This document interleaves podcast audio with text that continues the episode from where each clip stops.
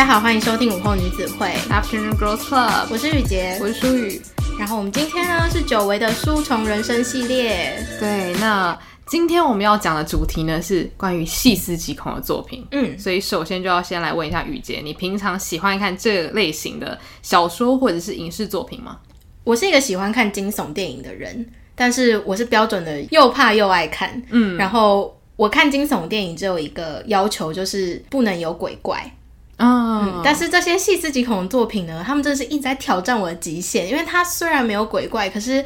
它的故事情节都是你反复去思考的话，会越想越害怕。对，我觉得细思极恐就是比较偏无鬼无怪，但是让你想到会觉得天哪，人比鬼可怕。嗯，它会让你看到人性的幽微之处。那我觉得最恐怖的就是你对这个角色已经有一些比较良好的感情的时候，然后你突然发现，等一下。魔鬼藏在细节中，他是不是其实不是我想的那个人？嗯，对，我觉得这是细思极恐的作品为什么这么受欢迎的原因，因为大家都可以有自己的一番解读，而且它是一个很能够引发讨论的作品。对，那我首先想要知道，就是你既然这么喜欢看惊悚片啊，或者是细思极恐相关的作品的话，那你自己有没有什么推荐的电影或是影集？细思极恐类型的吗？对，我觉得近年的经典作就是李安的《少年派的奇幻旅程》，因为它的画面非常漂亮，而且它的故事，如果你不去想那个背后的含义的话，它其实是一个很奇幻，然后很有童趣的故事。嗯，应该可以这样讲，童趣吗？就我觉得蛮童趣，因为它有一些动物啊、嗯、寓言的感觉，这样子。对，就是它比较像一个不真实的寓言故事。但是当你想说，那这这个预言带给我什么呢？然后他最后给你一个惊人的解答，对，就是给你第二个版本，然后看你要相信哪一个。对对对，我记得那个时候刚上映结束，就是在学校或者是你见到人都很常会聊说，所以你相信哪一个结局？对。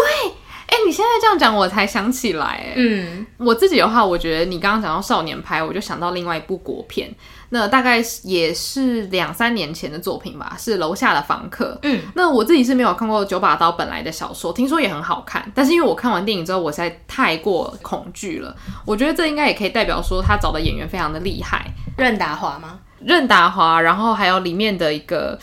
他以前常常演一些就是偶像剧的配角啊，或者是女主角爸爸之类的啊。我知道你在说谁，呃，下一站幸福那个偷窥的。对，我跟你讲，那个角色是深植人心，因为我那一段我我大哭，他超可怕，我真的觉得他很厉害。然后他同时也是天平上的马尔济斯里面的警官，所以他是是非常正派，正派的。对，哦，就是这个演员他是正派跟反派都演得非常好的一位，这样子。那我觉得。楼下的房客就是集这些厉害的演员于一身，然后呢，他们就是演出了一个我觉得算是有点血腥，然后惊悚的故事。但是它跟少年拍有点像，就是他没有要给你一个准确的答案，他就是让你去思考说，诶，这里面有一些蛛丝马迹，然后有一些不同的结局，那看你自己想要相信哪一个。你不觉得细思极恐系列的作品都蛮尝试在描述有精神分裂症，现在叫思觉失调症。患者的故事，嗯，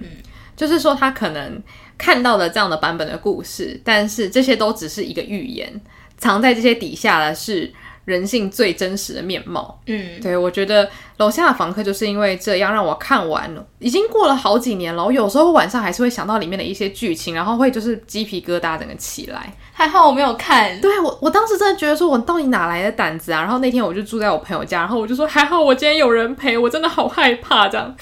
对，所以就如果没有看过的人，你胆子蛮大的话，我还蛮推荐大家就是可以去看一下楼下的房客。对，然后另外一部很经典就是不血腥的话，就是爱德华诺顿的惊悚。嗯，那这部片就是纯粹的看演员大飙演技。嗯哼，我觉得他就是比较符合细思极恐的，算是极致吧，就是说。他没有要表面上让你觉得说，哎，好像很可怕这样子，但是你就会看到这些角色，他们好像心中都在暗算些什么，你搞不清楚他们到底在就葫芦里面卖什么药。我觉得这也是细思极恐一个类别，就是说他可能表面上看起来无风无雨，可是你去思考他可能之前说过的话，或是可能行为上的一些矛盾的时候，你就会发现，嗯、呃，他是不是在假装，或是他是不是其实没有我想的这么单纯？嗯。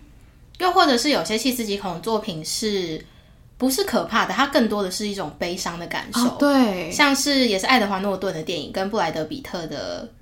Fight Club，嗯，中文叫什么？斗阵俱乐部。斗阵俱乐部。哦，对，斗阵俱乐部也是一部真的是很经典的作品。对，我觉得通常像这种细思极恐的作品，好像会让大家不断的去讨论，然后可能过了十几二十年，大家还是可能两派都会有人站啊，或者是大家还是持续的去分析说，诶，我要在这个电影里面看到新的东西，嗯，这样。那因为像我们本身喜欢读小说嘛，那也喜欢读侦探小说，那我们今天呢，就是整理了我们自己觉得很可以推荐给大家，比较是属于细思极恐这个范畴的一些作品给大家。那我们会分成上下两集，所以说如果你喜欢这些作品的话，那下个礼拜记得要回来收听我们的下一集。在开始介绍书籍之前呢，想要先跟大家说明一下，就是我们平常推荐书籍的方式，就是会提到书中的情节。对，那我们在提到情节的时候，当然不是说把里面所有的雷都曝光，可是我们会把这本书很吸引人的一些可能开头或是故事的主要骨干跟大家讲一下。那这样子的话，让大家比较可以就是沉浸在我们所介绍的这些特点里面。不然，如果你不知道剧情的话，可能我们花了很多时间讲解，大家也会觉得诶，好像有点一知半解这样子。对，所以如果你是非常希望能够自己亲身去体验这些作品当中的奥妙的话，那真的要斟酌收听。对，因为很怕说大家听完觉得说啊，这一部分很精彩，你怎么讲出来了？对，当然真真的。我跟舒宇都是希望我们不会把最精彩的部分说出来，可是更多的是我们在分享自己的观后感的时候，其实跟某一些的重要情节是有相关的，所以还是必须要提到，会比较能够让大家更去了解为什么会有这样的感受。对，那如果说你很怕爆雷的话，你可以先在资讯栏看一下我们推荐的书单。那如果你看完了，你也可以回来再听，然后可能你在听的时候会更有感觉。嗯，那我第一个要介绍的书呢，就是前阵子在中国非常红的一个戏剧叫《隐秘的角落》，它的原著小说是紫金城写的《坏小孩》。然后《坏小孩》这个故事呢，我觉得是一个非常。特别的算侦探类型吗？嗯，我觉得算诶。嗯，因为他的故事情节其实也有包含办案，然后也有杀人事件。只是他的杀人事件并不是一般的侦探小说，是先告诉你事件发生的经过，然后我们再来找出凶手是谁。应该是说每一个在书中发生的杀人事件，他都直接告诉你凶手是谁。对，就是毫无悬念的感觉。对，所以他描写杀人事件的方式也是一个直接从凶手的角度，他直接告诉你这个凶手做这件事情的心路历程是什么。所以比起来，我觉得更像是描写这个角色怎么样逃脱罪名吗？哦，对，有一点这样子的感受。而且因为在里面的我们说坏人好了，或者是有做错事的人不止一个，所以当这些做了不少错事的人聚在一起，那他们彼此之间要斗智斗勇，然后看谁才是那个道高一尺魔高一丈可以逃脱的那一个人。嗯，所以我觉得看到这一群，你知道吗？就是犯罪者，他们通常比较高智商。那看到一群高智商的小孩或者是犯罪，他们聚在一起的时候，会觉得说：“天哪，你完全无法预料到底谁最后会获胜。”嗯，那我就来说一下他的大概情节好了，希望我不会爆雷。好，他书中一开始就是描写有一名男子，他谋划了一个杀人案件，是要谋杀他的岳父岳母，最后把它包装成意外事件。但是他在执行这场谋杀案的时候，他以为是天衣无缝，没有人知道的情况下，殊不知被远方的三个小孩拿着录影机录下来了，然后。故事就从这里展开，就是这三个小孩，他们从录影机里面发现这个杀人场景的时候，他们就在讨论说，那他们要交给警察呢，还是应该怎么做？可是因为这三个小孩当中有两个小孩，他们的身份比较特殊，是从孤儿院逃出来的，所以这两个孤儿院逃出来的小孩就说，如果我们现在去找警察，那未成年的身份会让我们被抓回那个孤儿院，可是他们不想回去，所以其中一个小孩就提议说，那还是我们拿这个影像去勒索这个杀人犯。你如果不给我钱，我就把这个影像给警察。所以这个故事就从这里开始，就是他们怎么样跟这个杀人犯斗智斗勇，然后斗到最后，你会发现，原来你所想的小孩也没有你想的那么单纯。嗯，一开始其实我还蛮惊讶，因为会觉得说，一个这么厉害的杀人犯，他怎么可能会斗不过这三个小孩？可是你在看之后，你就会发现，因为他们也算是嗯国高中的这个年纪了。你就会觉得，其实这个年纪的小孩，他们懂的东西非常多，他们对于人情世故的了解，其实我觉得也算是很透彻了。那再加上他们自己的童年，可能也没有说非常的美满，所以他们更会看人脸色。那我觉得就是在这之中，你会觉得非常挣扎，因为通常大家会觉得小孩他们一定是有天真单纯的一面。那在这本书，你一样可以看到这些小孩他们可爱的地方，可是同时你可以看到他们这些小孩被丢到了社会这个大染缸，所以你就会很挣扎，想说你到底是要以他们是很邪恶的这个方式来看待他们呢，还是你要想说，哦，他们终究还是会以最纯真的样貌在这个故事里面出现这样子？对，所以我觉得这个恻隐之心就是会让你很难觉得说，诶，他们就是坏小孩。那我觉得这个书名也是让你去思考说，那他们到底是不是真的坏？还是说他们是情势所逼呢？还是有别的原因这样子？我觉得他书中里面有一句话写的还蛮精辟的，他就是说，大人普遍不相信小孩是有坏心思的，可是他们没有想到的是自己曾经也是小孩。哦，对，哦天哪，对，我觉得这句话真的说的太好了，就是我觉得真的是换了一个位置就换了个脑袋，就是大人他们没有想到说你们的一举一动，小孩都看在眼里。那你们有着什么样的坏心思？我觉得小孩都会如实的把它学起来，尤其是小孩的学习能力非常的强嘛。在这本书里面，你可以看到这些坏小孩从大人的身上学到了很多不同的特质。那这些东西是好是坏，就是你要从这个故事的书中去慢慢了解，这样子。嗯，而且我觉得这本书会让人感到细思极恐的原因，是因为你。会渐渐喜欢上它里面描述的一些角色，但是这个角色他又不是百分之百的正派，你也不能说他是百分之百的恶，所以你心中会有一个很复杂的感受。因为有的时候你如果把自己放在这个角色去观看一些事件发生的时候，会觉得这个杀人犯做的事情，或者是现在这个杀人事件是有种大快朵颐的感觉，真的。但是你一发现自己有这样的想法，就会突然间觉得哇，我的想法好可怕哦。对，嗯。像刚刚语婕说的，就是里面的角色，他其实很不平面嘛，就他可能同时做出了坏事，但他同时也有可能有很好的特质，而且你会理解说他会起杀意到底是为什么。其实我觉得在里面所有的人做的各种坏事，我都觉得其实是合理的，不是说杀人合理，而是说你顺着他的那个心思，顺着他的这个人生历程，你会觉得说，哦，我了解你为什么会走投无路到这个地步。对，我觉得这是作者让我觉得很棒的地方。你不会觉得说，哦，就是这个角色他本来就是劣根性很强，所以他才会一直去杀人，就不是这样的角色塑造。嗯，就比较不是杀人魔那一种。对，因为他的杀人事件都是来自于一些社会上的压力啊，或者是跟朋友、家人之间人际关系出现了一点问题而造成的憾事。对，所以会更让你有一种。感同身受的感觉，没错。但是并不是说真的是这种事情发生，你就只有杀人这一件事可以做。就是世界上，我觉得一般人应该是不会这样想啦。嗯嗯，对，我觉得他比较像是把人性的被逼急的极致写出来。那当然，平常我们应该是比较不会遇到这样的事情，只是说，我觉得大家多多少少可以去想象，就他是在一个我觉得人类是可以去同理的范围内。那我觉得也就是为什么他翻拍成电视剧之后，大家这么有感觉。因为你是可以顺着这些角色的心路历程去觉得说，哎，一切好像都还蛮合理的这样子。因为影视版毕竟还是有他们国家有规定嘛，就没办法拍得太直白。那我觉得这个美丽之处就在于说，导演他可以把很多细节藏在一些很小的地方，或者是甚至在片头曲的动画。那大家就可以去分析说，这些角色他们最后的结果到底是怎么样子，那可能就会有不同的论战啊。那我觉得这也是作品有趣的地方。我觉得他们这个编剧团队还蛮用心的，因为他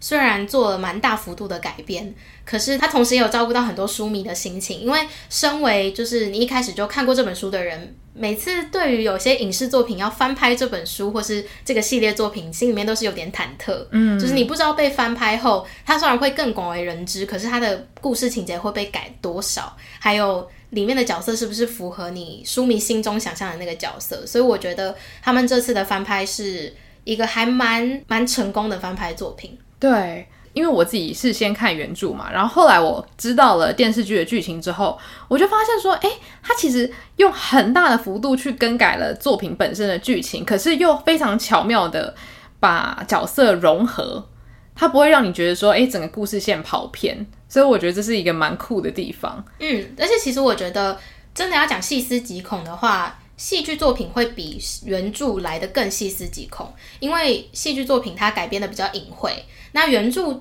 我觉得原著的描写方式蛮直白的，嗯、就是它很清楚的告诉你说，这个事情的发生是因为角色的心路历程是什么，然后是什么迫使他必须做出这样的选择。可是，在影视作品里面，可能为了画面还有制造给观众那个悬疑感，它其实会刻意漏掉一些小细节，或者是刻意展示一些小细节，那那些都是可以让观众去玩味的东西。对，或者是演员的表情。对，就可能像是主角的妈妈，就在这本书里面就没有太多的篇幅。可是如果是在影视版里面，例如说儿子经过妈妈的表情有些细微的变化。就可以去猜测说，诶，这个妈妈为什么现在是这样子的表情？为什么感觉有点怪怪的？那你就可以去分析说，是不是演员做这种动作是有要表示说剧情上面其实有一点点转变了？嗯，对，我觉得，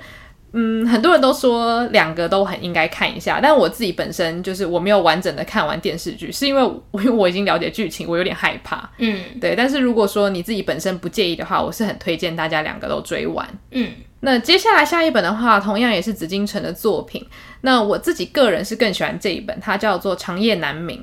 那《长夜难明》的话，它的开头也是一个，我觉得很喜欢以重磅弹开场。嗯，对。那这个《长夜难明》的重磅弹呢，是一个发酒疯的，看起来很像脏兮兮的一个流浪汉。然后他就拿着一个很大的行李箱，然后在路边就是行迹诡异这样子。然后之后他被抓起来之后，他们就说：“哎，打开你的行李箱，就发现里面装了一具尸体。”然后大家就吓坏，然后他也上了新闻头条。那后来开庭的时候，明明都已经讲好说他应该要怎么样，就是可能得到最轻的刑期呀。然后他就突然站起来说：“我没有犯罪，我没有杀人，你们可以去查我的行踪，我是某某律师这样子。”然后大家就吓到了，发现诶，这个人他到底在干嘛？就是他为什么前面都不把话说清楚？为什么现在要开庭了，他才说他没有犯罪？那就是透过这个开头，你就发现说，诶，其实角色他其实是希望警戒去追查一些事情的真相，嗯，然后就开始挖挖挖挖这些角色的过去，所以其实他有一点呃，现在跟过去两个时空在，就是有点像双主线的方式在叙事这样子。那你就会发现，哦，有一些看起来。不相干的角色最后会慢慢的交织在一起。那我觉得长夜难明让人很不舒服的原因，是因为他讲到了就是警戒、司法界官官相护这个丑陋面。那我觉得通常细思极恐的东西，就是因为你会觉得说，诶，好像在这个体制底下，大家都做了自己该做的事情，可是你最后就会发现说，其实这些体制下面都藏着非常多阴暗的人呐、啊，或是阴暗的。就是可能，例如说收贿啊、贿赂的行为这样子，应该是说你跳进了这个大染缸，你很难洗干净。对对对，就是很容易把自己陷入一个跳到黄河也洗不清的状况。因为就像刚刚淑宇说的，你在这个体制下，你只是做的分内的事情，可是你不知道这个分内的事情是可能长官早就规划好，说你现在做的这个 A 动作是为了我们伟大的 B 计划。你身为虾兵蟹将，你不会知道 B 计划是什么，你只是在一直重复做的 A 动作，但是最后结局出来之后，你会发现每个人都有罪。对，我觉得这是最可怕的地方，就是说你进到这个里面，你真是别想要干净的出来。嗯，对，我觉得这本书就是有带到这种比较体制性的问题，然后这些角色之间的羁绊，他也描写的很好，所以你在看的时候，因为你会觉得说，哎，好像他们在这些体制，可能例如说要伸张正义，好了，很困难，可是因为你又会。很希望他们成功而一直看下去，你会希望作者给你更多的希望。然后哇，刚刚讲了好多次希望，但是就是你在看的时候，你会同时想要厘清这些角色他们之间到底是怎么样子的爱恨情仇，然后同时又想知道说，所以他们最后到底有没有成功呢？那你觉得看完这本书是有长舒一口气，还是长叹一口气？其实我觉得两个都有，我觉得这是这本书厉害的地方。嗯，就是两种。情绪你都会完整的体会到，但是的确就是像书名说的，是长夜难明的感觉，就是会有一种这个世界到底什么时候才能拨云见日呢？呃，更多的是无力感。对，这非常非常的无力。我记得那时候我看完，大概可能晚上十二点出头吧，就会有一种怎么会是这样子？这个社会怎么会是这样？就是你会突然对人生有一些大灾问。嗯，对，我觉得紫禁城还蛮会描写这种就是。社会隐秘角落所带给你的无力感，好像有心思想改变，你也不一定可以做得了什么。哇，这是一个大环境下无法改变的无奈。对，但是在读的同时，你又会觉得很有快感，因为它有那个侦探小说的那种推进的方式。哦，好想知道最后到底是怎么样子哦，那种感觉。嗯，这两本书的话，它篇幅都不长。那你在网络上应该也可以找到，像网络书城都有在贩卖。那或者像是隐秘的角落，你就可以直接去观看这个影视作品了。对，嗯，但是我觉得这两本书可能对于长期没有就是阅读过简体文作品的读者来说，会有一点点小辛苦，因为它其实就算把它转成繁体，但是它的用字还是比较偏中国一点。哦，对，因为像我平常也没有很常在读，就是中国的小说。是要花一点点时间进入状况，但因为它剧情本身够吸引人，所以就可以支撑我继续读下去。嗯，所以这是我们想推荐的。首先两本书，那再来呢，我们要看到的这本书，它是比较挑战道德底线，而不是惊悚的感觉。我觉得它这个细思极恐是我。在看这本书之前，没有想过它可以成为困扰我的一个点。嗯，我也是，因为我本来还没看这本书之前，我自己所想的细思极恐类型的作品，就是那种要么是真相很可怕，不然就是真相吊诡到你不知道哪一个是真相，所以导致你会辗转难眠。可是这个作品它带来的余韵，反而是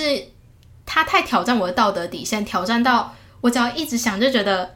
这种事情真的存在吗？可是好像又有，好可怕啊！我睡不着觉。而且就是因为这本书，它故事可能有，比如说两到三种结局好了，那它每一种结局都差非常多，就是要么是超温馨，要么是超畸形，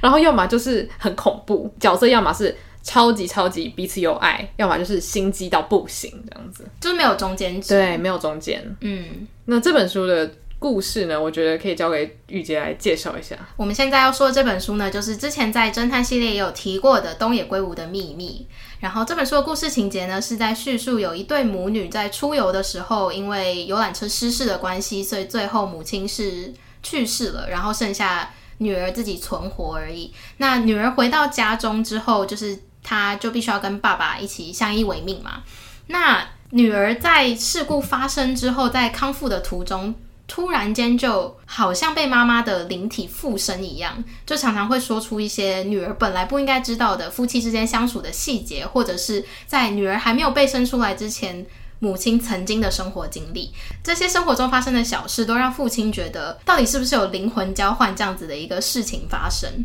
整本书大概前四分之三就是在描写说。女儿一直会时不时的蹦出一些不属于她这个年龄该说的话，然后还有她生活上面的转变。但是后面的四分之一又开始叙说，女儿好像变回自己了，嗯，然后妈妈好像终于离开女儿了，好像这个家庭要变回正常的生活了。但是她在结局给了一个震撼弹，对，嗯，然后就是这个震撼弹让读者一直没办法去平复，想说到底要相信哪一个呢？因为如果是很单纯的那一面的话，它其实就是一个温馨的结局，你也可以把它当成是一个灵异事件就结束。可是如果是一那个震撼但在寻线去找线索，然后再去抽丝剥茧的去想说还是是这个结局的话，它就变成一个很可怕的乱伦故事。对，假如说现在有。听众是看过这本书，或者是你可能刚看完没多久的话，那我觉得非常推荐你上网去搜寻一下大家在部落格上面自己的分析，那你就会发现说不同的结局都有不同的支持者，而且大家都会告诉你他们自己的论点是什么。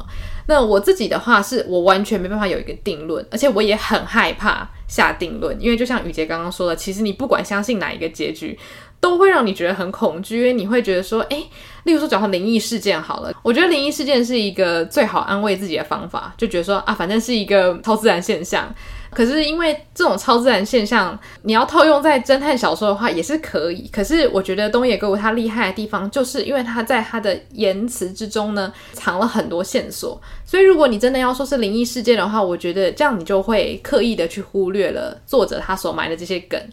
那我觉得他埋的这些梗，就是让你去思索说，诶，这些角色他们心中到底有什么样的心机？他们是不是想要达成什么样的目的，而说出怎么样的话？我觉得这本跟坏小孩有一点类似，是因为女儿的年纪也是属于青少年，就是也也算是广义下的小孩。所以，如果你相信的是比较令人不安的那个版本的话，你就会开始去思考说，小孩真的有这么邪恶吗？可是他的这个邪恶并没有影响到任何人的利益，对，所以你才会想说，那他这个邪恶完全是出自于自私这个本能，对，或者是说他怎么会有这么深的城府？嗯，对对对，因为像这本书，它其实本身没有什么可怕的事件发生嘛，爸爸到最后都活得好好的，而且他其实还蛮温馨的，对对对，对，就是女人还是很认真的在操持家，哎，不是操持家，也叫勤俭持家，对。嗯但是我觉得就是像我们刚刚讲的嘛，就是我们换了个位置，我们总是会觉得啊，小孩懂得一定很少，那他一定对于爸妈之间的事情是不了解的。但是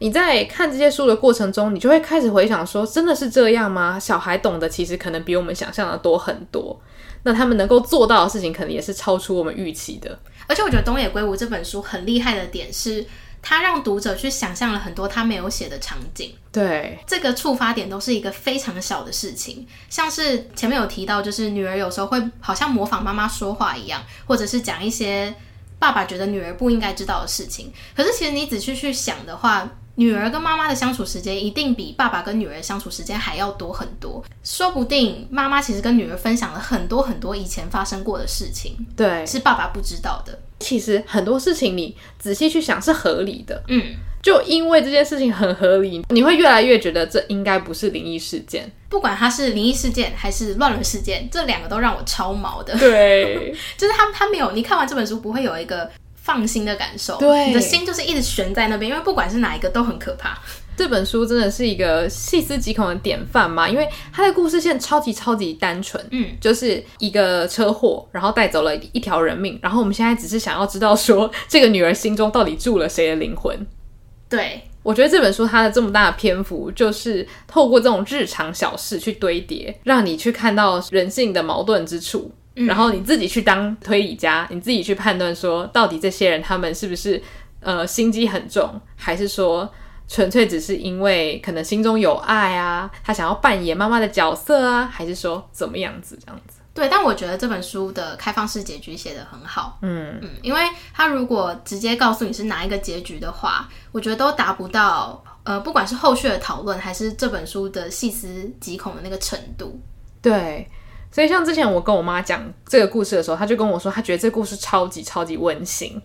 像雨杰看完书之后，她就觉得很可怕。因为其实我刚看完的时候，我自己心里有有一个定调了嘛，我自己认为是什么样子的故事。然后就是你愿意去相信的部落格内容，当然会比较倾向你心里面已经萌发的那个想法。嗯，所以你看越多，就越坚信自己那个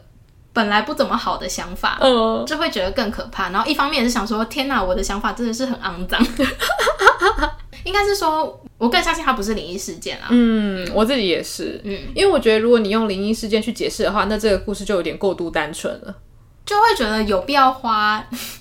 那么多篇幅写一个这样子的故事吗？对，嗯，所以我就还蛮想知道有没有看过这本书的人，你自己有一个非常明确的结局。嗯，你是不是觉得说，哎，这本书有很多桥段，其中明确指出，例如说这些角色他他就是想要怎么样？嗯，对，所以我就还蛮想知道大家心中有没有这些想法，可以跟我们分享一下这样子。我真的很推荐大家要亲自去阅读这本书。嗯，因为我觉得这本书也跟他平常的故事差蛮多的。嗯，像这本书就几乎没有任何警探的角色在里面，因为这本书没有需要被调查的事件。对，就是这本书唯一的意外就是那一场事故。对，应该说警探这个角色有点像是书中的爸爸。在取代哦，就是他，他会先透过女儿的反应啊，或者是女儿透露出来的一些蛛丝马迹，他自己就会去想说，现在到底是灵异事件呢，还是另外一个可能性？对，嗯，所以我觉得我们的出发点有点像是这个爸爸，对，就是我们能够看到的就只有女儿对我们的一些态度，对，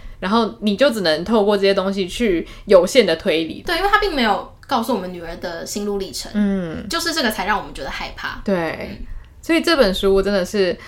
非常难得一见的小说，哎，我觉得东野圭吾太厉害，他怎么想到这个故事情节的？对啊，我很好奇。嗯，那既然讲到了道德底线嘛，那我就加码再推荐一部。嗯，那这本书它其实。不算细思极恐，它就是只是我觉得有点道德沦丧而已。嗯，那这本书叫做《阁楼的小花》，阁楼的小花就在讲说有一个家庭，然后呢，爸爸就是过世了，然后妈妈因为要带着小孩生活嘛，那她就是要回娘家。可是因为她娘家本身就很不赞同她当时就是私奔生小孩这件事情，所以她必须要把小孩养在阁楼，就是等于是让外人都不知道她其实有生小孩。那她就是以一个单身女郎回到她原本很有钱的家里，她这些小孩被养在阁楼，那他们都。很小，然后甚至有一个是比较偏宝宝那种类型。那这些小孩他们就是在性格都还没有定调，还没有认识这个世界的时候就被关在阁楼里面。那在他们慢慢慢慢成长之中，他们可能也会遭受一些虐待啊，或者是他们无法认识外面人事物这样子。那在他们进入青春期的时候呢，里面有一个哥哥跟一个妹妹。那他们在对于那种两性的性冲动啊，或者是对于就是。嗯，男女之间相处有一些好奇的时候，他们只有彼此，还有旁边那个宝宝啦，然后还有妈妈或者是阿公阿嬷这样子。那在这种很有限的生活环境下，他们就会激发出一些也是挑战你道德底线的，算是恋情啦。我我可以这样讲，就是在读的时候，你的确会觉得这些角色真的非常的可怜，所以你不会抱持着一种嘿猎奇，我来看一下，就是兄妹恋这样子。对，因为这本书。我记得算是在女性主义的那个书籍里面常常会被推荐的一本书，因为它算是在当时很保守的民风里面异军突起的一本小说。那后半段比较像是在讨论说，诶，这些角色他们是要怎么样去冲破这个牢笼，要怎么样逃出这个阁楼，里面可能就会牵扯出更多的阴谋。但是我觉得像是兄妹恋这部分，就会让我有一点点想到当时在看《秘密》的那种感觉。可是我很好奇，因为前阵子书有点迷恋上一个中国剧，叫《以家人之名》。我我我必须要很很老实的跟大家说，其实《以家人之名》我，我我我都是看一些网络上的就是片段。对，但就是他看那个片段之后，他就会跑来跟我说，我觉得兄妹好像可以。道德沦丧，没有啦，因为因为以家人之名，他是在讲说他们不是血缘关系嘛，嗯、对。那我个人是觉得说，当戏剧给我这样的一个基底，就是很明确的告诉我说，这些人他本身没有血缘关系的时候，我好像很容易可以接受说他们发展出恋曲。但是好像很多从第一集开始看的人会说，因为他从一开始是没有要走爱情线的，所以他后面突然转爱情线的时候，你会突然觉得这角色是怎么了？怎么突然换了个恋爱脑回来？这样你中间是撞到了吗？那可是对我一个就是，如果我只是知道这个故事的设定，然后我看到那个片段，我就会觉得说，天哪，可以耶！我我我我当时是就跟他讲说，我这件事情不敢跟太多人讲，但现在大家都知道了。可是我我真的必须说，我觉得他这部分是双标仔，因为我那时候就有问他说，我因为我我自己是觉得我不太能接受，就是在我心中一直如果一直是哥哥形象的人，突然间对我展开攻势，我真的会吓烂，想说到底发生什么事情。可是我就问舒宇说，因为他现实生活中有弟弟嘛，所以我就问书宇说，那如果今天是姐弟的设定呢？我我哎，我那时候是跟你说我不行的。对啊，因为我觉得真的就是，如果你自己身边有，例如说哥哥或是弟弟，你比较容易去带入你身边的那一个手足，你就会觉得说，哎呀，怎么这样？可是因为我本身是没有就是亲哥哥的人，所以我就会觉得，哇哦，就是。就是这感受是不是很刺激？我我不知道，我现在就越讲越乱。但是我觉得这就是这就是戏剧的魔力啦，就是会让人、嗯、会让人瞬间失去道德的标准。我觉得主要还是因为他还蛮喜欢宋威龙的，因为就宋威龙很帅。对，就是跟大家分享一下。然后我蛮想知道，如果说大家有追《以家人之名》，你看到后半段那个转折，有没有觉得就是？毛骨悚然，对啊，我想知道有没有自始至终就是觉得把它当爱情剧来看的人，因为其实说实在，一开始这个剧还没有播第一集的时候，他在预告阶段的时候看到这个阵容，我就会觉得它是爱情剧哦。所以如果你一开始就带抱持着它是爱情剧的眼光去看的话，应该就不会觉得那么难适应吧。我猜可能如果说你有这个心理准备，你可能会觉得编剧怎么没有提早把这件事情放出来。哦，就是转变太硬，对对对，就会觉得他的中间转折没做好。你明明就有这个打算，怎么不早一点铺这个梗这样？哦，对，嗯，因为像之前我们推荐过的《请回答一九八八》，我觉得他就还蛮明确的告诉你说，他就是亲情、爱情、友情，他都要。嗯，对，他不会让你觉得说，哎，怎么就是家人讲一讲，然后突然大家都开始谈恋爱？没有，可是因为他。请回答系列一直都是以猜老公为主轴，哦、对，所以你也会收看这个系列的话，代表你知道它其实主要还是以爱情为主的戏剧。嗯，哦，对，也对，对，所以 我前阵子真的是有点着迷，就是看《以家人之名》的一些片段，所以我是有点蛮不好意思，因为我知道前面在讲家人的部分就是很红这样子，但是因为他后半段很多人都说他算是烂尾，嗯，所以我就有一点就是提不起观影的意欲，我就一直看官方试出来那种 就是很甜的片片段。对，天哪，我真的我真的很不想承认，但是我就很爱上网看这种东西。不好意思，不好意思，没有关系，反正我们今天都已经戳破道德底线，疯狂跟大家介绍一些。嗯，没有，但是我们这边严正声明，我们两个本身是不太能接受乱伦这件事吧？不行，不行，先严正声明这件事。只是，只是如果是偶像剧的设定，我觉得还是另当别论这样子。嗯，对。那像我觉得阁楼上的小花，真的就是，我觉得是在这几本书里面，真的是道德底线是，就是真的是会最触碰到的，因为它的设定也比较极端。那我觉得秘密它反而是有点介于夸张跟平凡之间。对，因为它是一个非常平凡的家庭，然后爸爸跟女儿之间本来也都是很正常的父女相处。我觉得，因为像大家可能听到这个剧情会想说，诶，这爸爸怎么回事？他怎么可能会把女儿当成老婆？可是因为我觉得在阅读这个小说的过程之中，你可以同理爸爸那个混乱。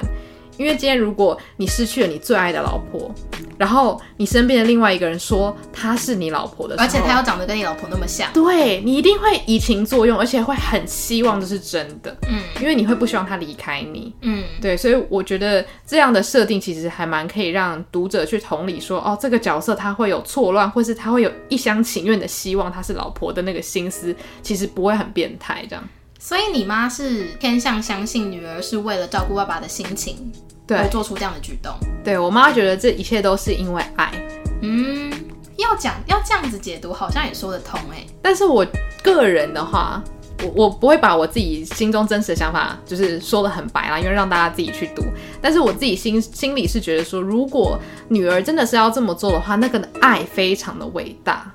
你能够想象你为了你的家人扮演完全不一样的人吗？我可能没办法，对，因为我觉得这是一件需要毅力才做得到的事情，不只是你要有爱，你要有非常强大的 演戏能力，